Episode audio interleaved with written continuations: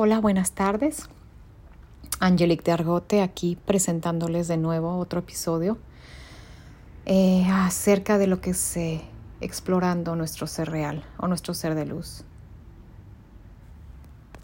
Yo me pregunto, ¿cuánta amargura se necesita para que se convierta en una diabetes?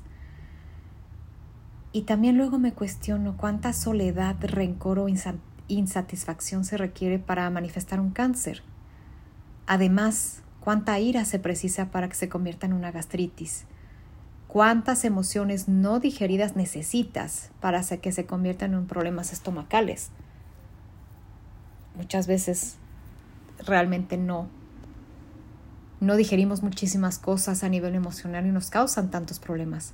¿Cuántas palabras no dichas y guardadas te has callado para que se transformen en problemas en tu garganta o tiroides? Ojo, yo misma soy hipotiroidea. ¿Cuántas insatisfacciones son necesarias para que se originen las infecciones? Hmm, habría que ponerse a pensar también en esa parte. Hay tantas maneras de sentirse insatisfecho. ¿Cuánta falta de amor se requiere para que se genere una dermatitis? ¿Y cuál será la dosis de abandono para la obesidad? ¡Wow! Toda emoción o sentimiento mal canalizado causa una enfermedad y despierta un patrón repetitivo emocional ancestral dormido. Resonancia mórfica. Un tema muy interesante también a tratar. Y transgeneracional es otro de la cuestión ancestral. ¿Cuánto tiempo más quieres esperar para resolver eso que es importante resolver en tu vida? ¿En dónde está tu límite para decir ya basta y tomar acciones reales y concretas para cambiar esa historia que te lleva al hartazgo de tu vida. Porque sabes que esas situaciones no cambiarán solas, pero si te vas dando cuenta que con el tiempo van empeorando.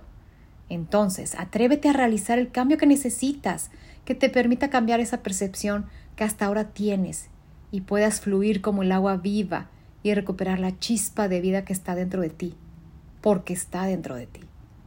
No dejes pasar más tiempo para vivir la vida que mereces. Hay estudios que, médicos que indican que un 90% de las enfermedades parten de las emociones.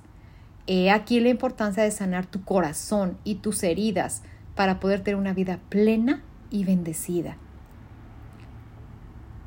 Te invito hoy, escudriñes tu corazón y saques todo lo que te carga y te enferma Haz una búsqueda de paz en donde encuentres lo que jamás habías encontrado, en donde tal vez ni busques la felicidad, ni el gozo de donde jamás vendrá.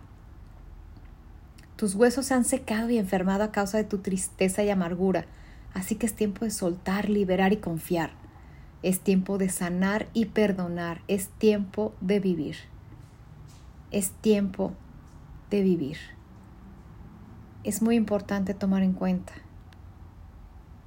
lo que el cuerpo te está diciendo y que pueda uno a su vez relacionarlo con las emociones que estamos sintiendo y que muchas veces nos escudamos en nuestro ego, el cual aparentemente nada más nos quiere proteger, pero nos engaña, nos martiriza, nos miente, y no nos permite ver realmente que alrededor de nosotros todo es luz y maravilloso y que nosotros podemos explorar realmente a nuestro ser real.